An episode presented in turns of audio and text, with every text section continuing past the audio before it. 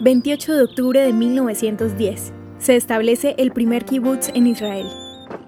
El establecimiento al norte del Degani Aleph fue fundado como el primer kibutz oficial en Palestina. La idea de establecimientos colectivos fue central para la ideología sionista en sus inicios en el siglo XIX, con muchos de los primeros líderes sionistas influyentes pidiendo la formación de comunidades agrícolas para servir como núcleo para la patria judía en Palestina. El día de su establecimiento, un grupo conocido como la Comuna Adera llegó a Umhuni en el Kineret, donde firmaron un acuerdo con el Fondo Nacional Judío para arrendar el terreno como el lugar para el establecimiento. Más tarde, el grupo cambió su nombre a Degania, en base a la palabra hebrea Dagan, que significa grano.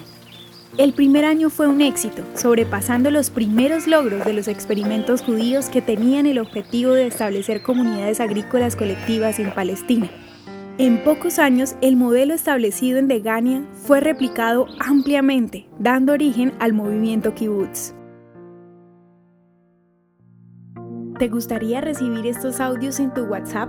Compartimos nuevos episodios todos los días.